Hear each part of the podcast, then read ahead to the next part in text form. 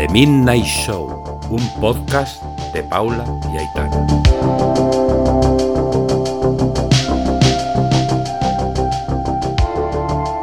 Muy buenas, bienvenidos otra vez a este programa. Otra semana más, otro domingo más. Y es que esta semana venimos con un tema bastante interesante porque este miércoles pasado se han cumplido 90 años de la proclamación de la Segunda República. Con este temita, pues queríamos hacer honor a la fecha dedicando este programa, este programa tan especial. En la primera parte del programa vamos a hacer una especie de resumen de lo que fue la República, sobre cómo surgió y bueno, pues qué supuso para nuestra sociedad. Y bueno, ya en la segunda parte haremos una pequeña tertulia entre nosotras sobre lo que es la idea de la monarquía, la república, esas cositas que nosotras opinamos sobre el tema. Así que nada, pues aquí estamos. Aitana, ¿qué tal estás? Pues muy bien, Paula. Ya después de una semanita de parón, otra, ya bastante bien.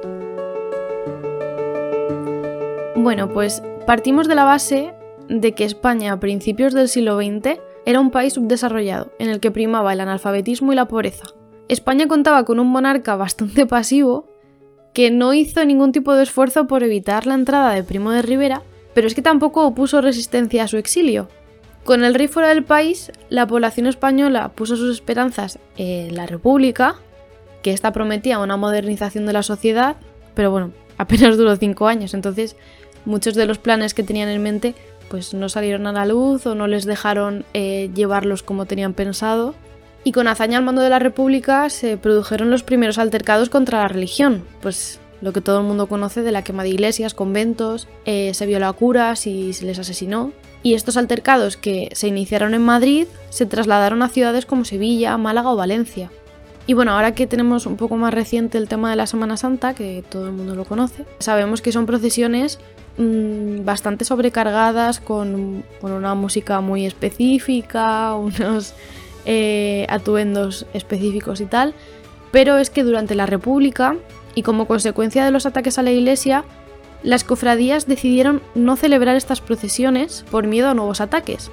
Aunque mucha gente se piensa que estas cancelaciones eh, se produjeron por orden de la República, pero no fue así. Durante la República se legalizó el divorcio, se invirtió en una educación pública, laica y mixta, y se aprobó el sufragio femenino, entre otras muchas cosas. El declive de la República se produjo a partir de la Revolución de Asturias, ¿vale? Que comenzó un poco a polarizarse lo que era la sociedad. Bueno, la derecha fundó el bloque nacional y la izquierda se concentró creando el Frente Popular. Y bueno, a partir de aquí la historia la tenemos muy clara. Y ahora después de esta clase de historia súper resumida, vamos a pasar al debate o a la tertulia sobre la República, su decadencia, sus consecuencias de la República del 31. Y bueno, pues principalmente, por ejemplo, Aitana, para ti, ¿qué representa la República y la actual monarquía de España? A ver, para mí la monarquía que tenemos actualmente puede sonar un poco brusco, Paula, pero es que es como... Si no estuviese, yo creo que daría un poco igual los mismos quehaceres que hace el rey los podría hacer un presidente del gobierno y obviamente no saldría más barato que, lo que estamos pagando ahora por una monarquía que no nos están tampoco beneficios en la opinión de otras personas fuera del país. O sea, eh, la figura del rey emérito no es que haya dejado en un buen lugar a la monarquía actual que tenemos. Entonces, no sé, está un poco ahí con pinzas cogido el asunto. Y a ver, que la última república que tuvimos eh, no salió muy bien, pero... Claro, yo creo que el problema de la, de la Segunda República fue que se proclamó sin tiempo, como sin un estudio previo. Y respecto a lo del rey emérito, yo creo que la actitud que ha tenido y lo que ha salido a la luz sobre sus cuentas bancarias, yo creo que ha sido el punto de inflexión de, que los españoles saquemos otra vez eh, a la opinión pública sobre si la monarquía tiene o no un papel fundamental en el panorama español, porque sí que es verdad que, bueno, el rey de ahora los, lo está intentando sobrellevar como, como puede, pero chiqui, sabemos lo que ha hecho todo el rey emérito, mm, sabemos eh, que se ha llevado dinerito para paraísos fiscales, que ha dado dinero aquí a todo el mundo y que no ha pagado ni un céntimo a la hacienda. Entonces, claro, toda la historia que ha habido del rey emérito o toda la imagen del rey emérito, pues por ejemplo, cuando eh, se fue a, creo que fue cuando se fue a África. A Botswana, sí. A Botswana que dijo, ay, lo siento, no lo volveré a repetir, que estábamos en pleno auge de la crisis de 2008, ¿no? La crisis... No me acuerdo en qué año fue, pero sí, o sea, fue como en el momento adecuado. Sí, pues fue como que eh, la crisis acababa de comenzar, todo el mundo se fue a la mierda, su vida se fue a la mierda y el otro se fue a Botswana a cazar elefantes y luego cuando volvió dijo, ay, lo siento, no volverá a ocurrir. Y todo el mundo diciendo, ay, joder, es que qué rey más humilde, ¿no? Se arrepiente de las cosas y es como, perdón, Claro, ahora, ahora ya no se lo pasamos. es que, a mi parecer, es como que la imagen del rey emérito, bueno, que es que ya no es rey emérito, la imagen de don Juan Carlos, como que se ha idealizado muchísimo durante todo este tiempo. O sea, se sabía que era un putero, que hacía las cosas mal desde un principio, pero aún así la gente decía, joder, qué rimas campechano tenemos, ¿eh? Qué cercano al pueblo. Y es como, ¿qué cojones os pasa la cabeza? O sea, bueno, es como la gente que vota al PP y sabe que les ha robado, o sea, pero sí que es verdad que Felipe pues no tiene mucha culpa de momento que se haya demostrado. A lo mejor el día que deje de ser rey pues mm, sale toda la mierda, pero bueno, de momento el pobre señor no ha hecho nada y está teniendo que lidiar con toda la mierda que ha hecho su padre durante todo su reinado, o sea... Sí, totalmente de acuerdo. Y a ver, pues es lo que te decía, durante tantos años se sabía lo que hacía el rey, lo que has dicho tú, y nadie le ha culpado y encima como que era, ay, es que joder, qué rey más campechano. Pues como un ejemplo, como si fuera Rajoy. Rajoy ha sido como el presidente más gracioso de, de la democracia española. O sea, sin lugar a dudas, el político más gracioso. Y ahora con lo de Bárcenas se está viendo que a lo mejor sí que sabía algo de la caja B del Partido Popular. Entonces es como, vaya, se nos está cayendo un mito. No quiero pensar que se hacía el tonto cuando daba esos mítines o esos discursos que no tienen puto sentido. Pero sí queda que pensar, o sea, ¿quién es M. Rajoy? ¿Tú lo sabes, Paula? Yo tampoco. Detrás del político más divertido de España, conocemos a M. Rajoy. O sea, vale, te puedo comprar que, sea divertido, bueno, divertido. O sea, dio muy buenos momentos, pero eh, qué puta vergüenza, sinceramente. O sea, que mi presidente del gobierno diga semejantes gilipolleces, pues también da un poquito que pensar. O sea, es que, ¿qué pasa? Que ahora cualquiera puede llegar a ser presidente del gobierno. O sea, que se tienen que preparar sus discursos, que ¿por qué tiene que decir esas tonterías? No sé. A ver, yo entiendo que a lo mejor tenía dislexia, porque yo como disléxica le comprendo. Pero a ver, yo qué sé, léetelo un par de veces antes, intenta memorizarlo. Pero es que no, no estás representando, o sea, no eres el presidente de tu comunidad de vecinos, es que eres el presidente de un país, entonces, no sé, ponle un poquito más de esfuerzo, intenta aprenderte los discursos, no sé, cúrratelo un poco.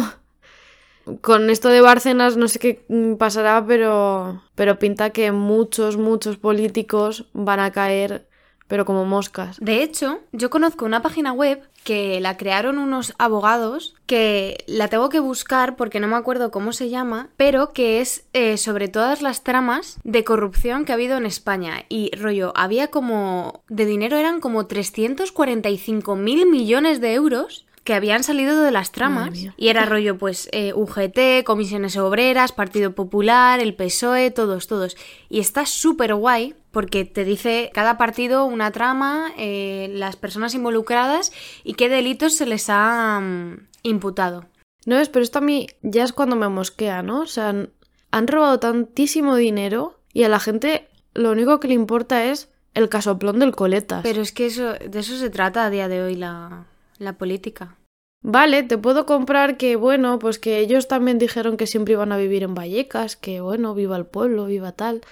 Pero es que cuando te ves con dinero, eh, es que yo también lo haría. O sea, es que mm, yo de, de, vivir en Guadalajara, yo también me iría a la moraleja. O sea, si tengo dinero, ¿por qué no me voy a ir? Chico, pues si me puedo permitir un caso plan de la hostia, pues claro que me voy. Pero bueno, no sé. O sea, que hay una trama ahora mismo abierta sobre el PP por... Eh, robo. Y a nadie le importa. Y la gente se sigue preocupando porque el coletas esté viviendo eh, en una mansión. Pues oye, mira. Mira, he encontrado la, la, página web que se llama Casos aislados de una corrupción sistémica. En ella detalla pues que el listado de casos de corrupción que hay en España, ya sean por empresas privadas o por eh, partidos políticos de la democracia española. Bueno, y vamos a hablar también del tema de las infantas porque sí que es verdad que es un tema bastante interesante.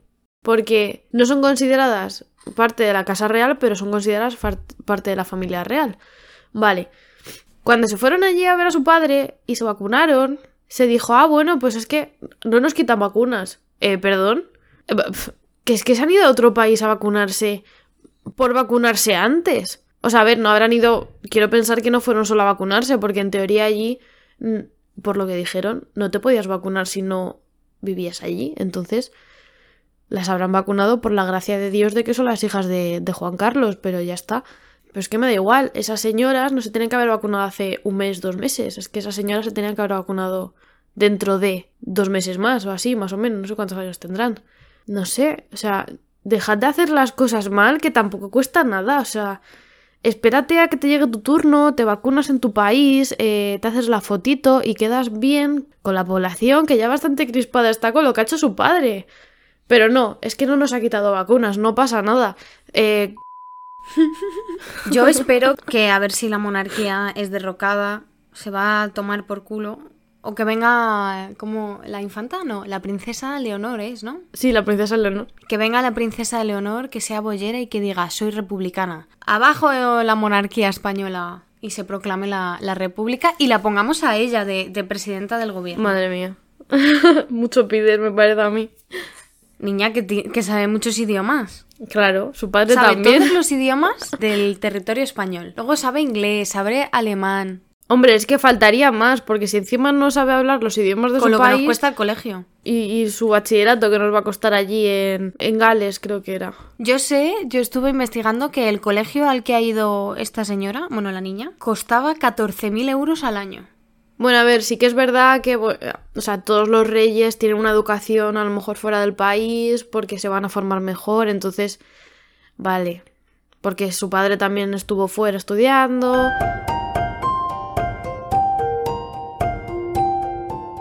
Vamos a hablar entonces un poco de la censura, porque es sabido que cuando llegó la República en el 31, una de las bases de, la Constitución de la República era la libertad de expresión. Entonces fue una especie de oasis, por así decirlo, la Segunda República para artistas, literatos, que durante estos cinco años pues pudieron publicar obras literarias sin ningún tipo de, de represaria, ¿no? ¿Piensas que a día de hoy hay censura o autocensura?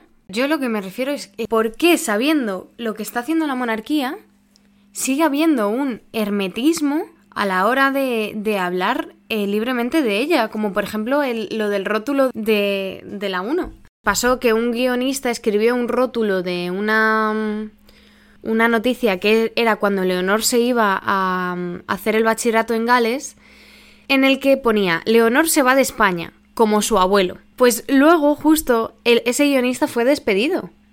Y es como, ¿por qué? En realidad no está diciendo nada que no sea verdad, ¿no? En parte sí, pero en parte no. no, a ver. o sea, sí, en parte sí. O sea, no dice nada, pero no es el más adecuado porque la chica se va a estudiar, no se va como su abuelo porque va a evadir unos pagos o va a evadir a la justicia, pero o sea, el, rótulo tiene su gracia porque sí que es verdad que se va como su abuelo, pero se va a estudiar. O sea, no se va porque unos amigos suyos le van a pagar un hotel en Abu Dhabi. Es que no sé dónde está, en Abu Dhabi o pues donde coño esté. No fue el más acertado, pero tampoco es que sí que es verdad que no dijo nada del otro mundo. Es más, luego creo que ese mismo día que ya dijeron que la habían despedido, en el programa este de Todo es Mentira, eh, Risto dijo que le iba a contratar, que no sé qué.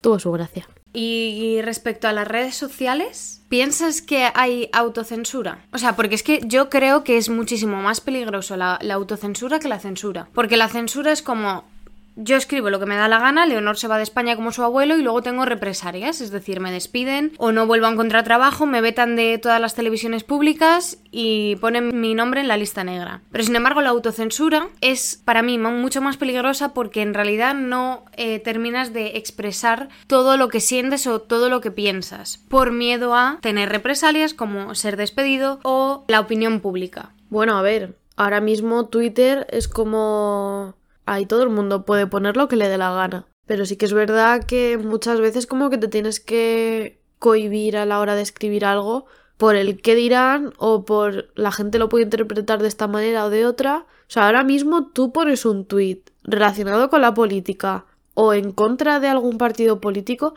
y no tardan ni cinco minutos en contestarte a lo mejor ya con, con tweets un poco subidos de tono si no están muy de acuerdo con lo que dices.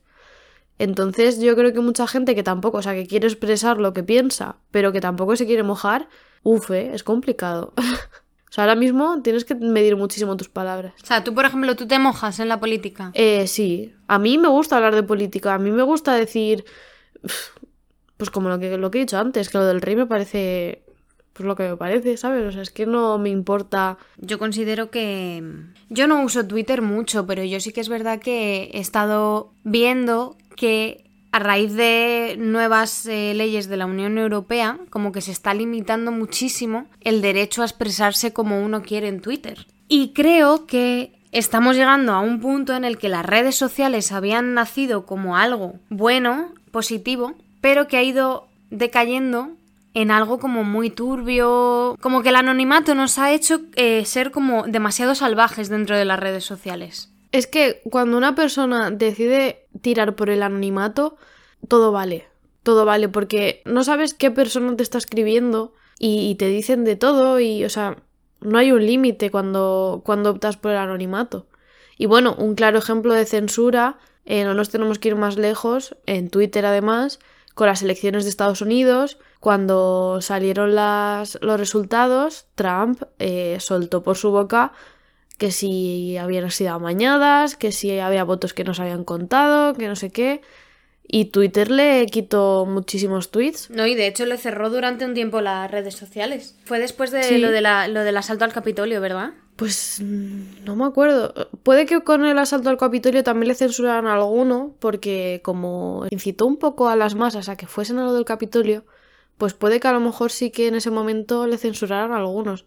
Pero yo recuerdo que con lo de las elecciones sí que le censuraron unos cuantos. Es un poco, yo creo que las redes sociales son un arma de doble filo que hay que saber usarlas. ¿Tú crees que si en la, en la, en la Segunda República hubiera habido redes sociales, la República hubiera seguido hasta día de hoy? ¿Ves a Clara de Campoamor tuiteando arriba la República, abajo el patriarcado? Pues es que no, no lo había llegado a pensar eh, que hubiese pasado si en aquellos momentos hubiesen tenido redes sociales. Buah. Eh, uf. La República por lo menos se hubiera mm, proclamado en todos los lugares igual, ¿no? Porque hubo en un pueblo que no... Es verdad, lo de Eibar. ¿Qué pasó en Eibar, Aitana? en Eibar se proclamó la República antes de que se proclamara oficialmente. Les mandaron un comunicado diciendo que tenían que ir preparando una posible proclamación de la República y esta gente entendió que tenía que proclamarla ya.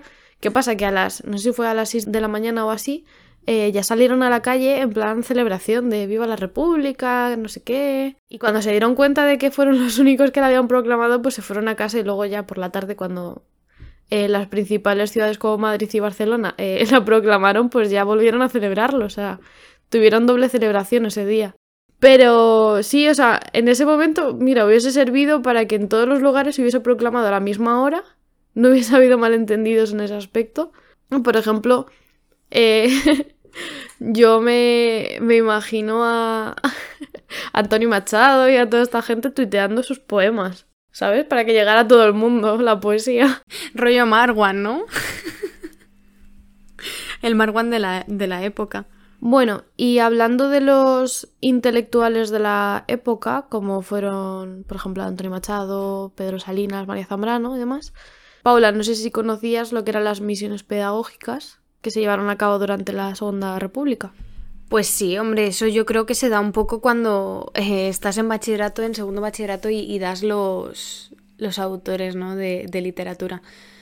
Pues sí, básicamente como el analfabetismo pues alcanzaba casi el 40% de la población española en, esos momentos, como que hubo una solidaridad humana entre pues eh, todos los, los intelectuales y todo eso y pues se llevaron a cabo misiones pedagógicas, como tú bien lo has dicho, para llevar la educación y la cultura a, a, los pueblos más pequeños, sobre todo pues lo que a día de hoy yo creo que se conoce como la España vaciada. Sí, o sea, básicamente era como intentar llevar la cultura, la educación a sitios donde pues no había colegios, no llegaban.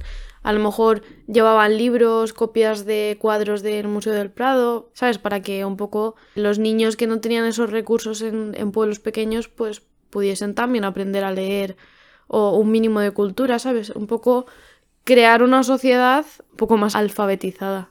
Sí, y más que más mm, una intentar crear el ideal de sociedad alfabetizada, yo creo que era más crear el ideal de sociedad que pudiese pensar por sí misma, cada individuo. Sin la educación y sin la cultura, mm, los individuos no se crean a sí mismos y no puedes tener una opinión propia, no puedes tener criterio individual. Claro, aquí ya entramos en cuando eh, con la Segunda República como que se intentó llevar la educación a todos lados y que la gente pues empezase ya, pues como Paula dice, a pensar por sí mismo, pero en el momento en el que llega la derecha a la República, es como que le intentan, bueno, como que le intentan, no, les quitan financiación a las misiones pedagógicas, pero bueno, aún así pues se sigue llevando eh, la cultura y la educación a esos sitios, pero bueno, o sea, ya el quitar financiación a, a la educación ya da mucho de qué mm, pensar, o sea,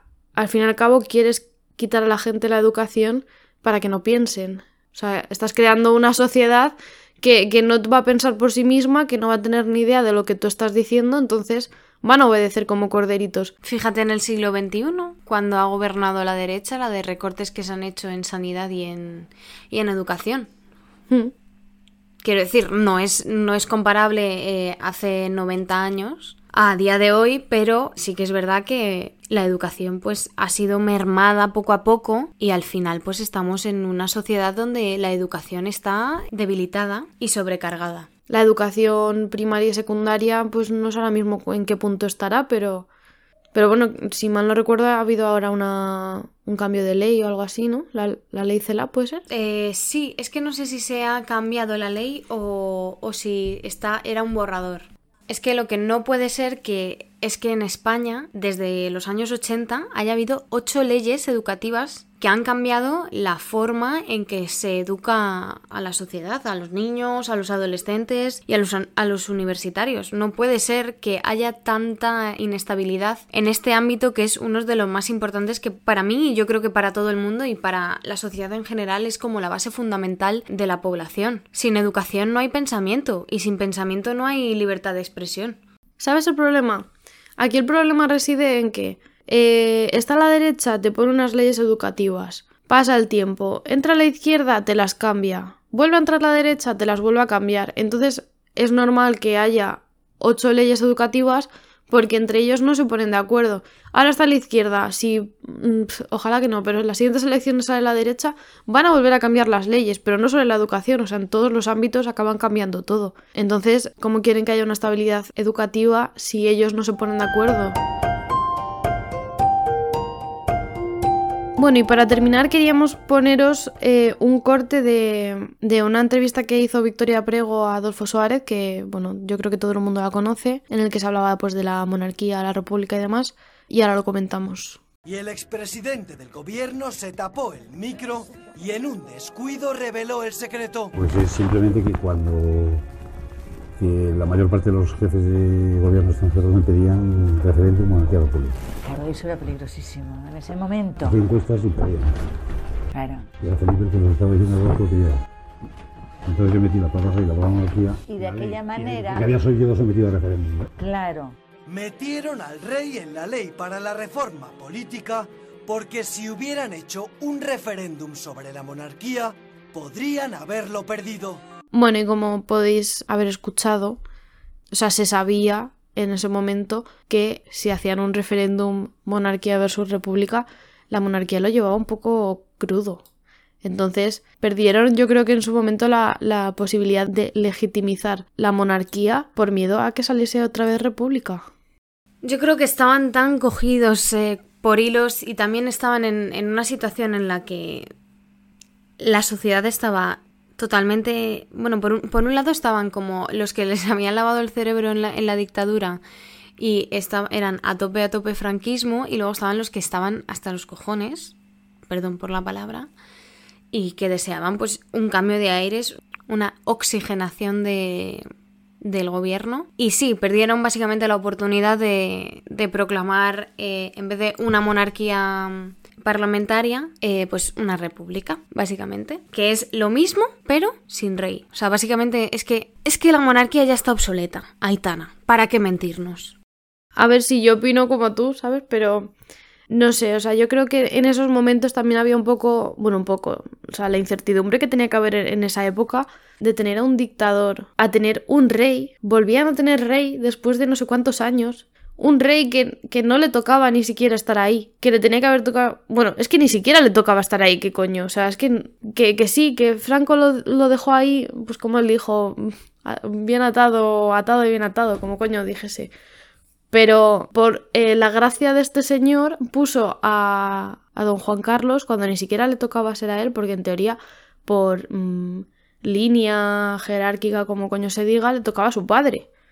No, hombre, lo que está claro es que a día de hoy, tal y como piensa yo creo la población española y tan cansada que están de tramas de corrupción, de robo de dinero por parte de, las, eh, de la Casa Real, de los partidos políticos, yo creo que si hoy en día se hace un referéndum república versus monarquía, obviamente sale la república, porque, lo dicho, ¿cuántas monarquías hay en Europa? Eh, pues monarquías, pues nosotros, me imagino que, bueno, me imagino no, en los países nórdicos, Dinamarca, Noruega y no te sé decir más, sinceramente. Grecia, Grecia. creo que tiene Sí, monarquía. Pero no te sé decir más, o sea, es que... Y repúblicas, pues repúblicas hay muchas y muy diferentes, o sea que ninguna es igual. Eh, en el caso de que aquí se eh, proclamase otra vez una república, eh, ¿cómo sería? O sea, es que no sé. Pero bueno, sí que es verdad que la gente mm, se piensa que, que haya república es que mm, viva la izquierda. Que hagan ya un referéndum. Porque, no sé, la gente sabe que en la República del 31 hubo gobierno de derechas. Claro, esa es la vaina. No, y que a día de hoy eh, Merkel pertenece a, a la derecha y mm, Merkel pertenece, es la presidenta de... Bueno, no sé si ya es la presidenta, sí, creo que sí. Es canciller. La canciller, o sea, Es que en Alemania es, es muy diferente porque el presidente del Sí. gobierno es como que no tiene casi un papel muy marcado y el papel importante lo tiene el canciller. Entonces, yo creo que por eso mucha gente no quiere república porque lo asocian a la izquierda. sí. No, no sé. Lo asocian a la izquierda y también lo asocian como algo, una actitud radical. Sí, no sé si has visto el, bueno, el, el miércoles que fue 14, el presidente del gobierno en el Congreso de los Diputados hizo como mención a, eh, pues eso, que era el día en el que se cumplían 90 años de la proclamación de la República y demás. Y tanto Santiago Abascal como Pablo Casado subieron diciendo que cómo se atrevía a mencionar un día en el que divi- se dividió tanto a la población, no sé qué. Que quemaron iglesias. Mm. o sea, lo, lo asocian todo como a, a la República. Los radicales estos que nos quitaron a nuestro monarca. No sé, también es que hay gente que hace falta una buena clase de historia. A muchos políticos, no quiero decir nombres. Vox.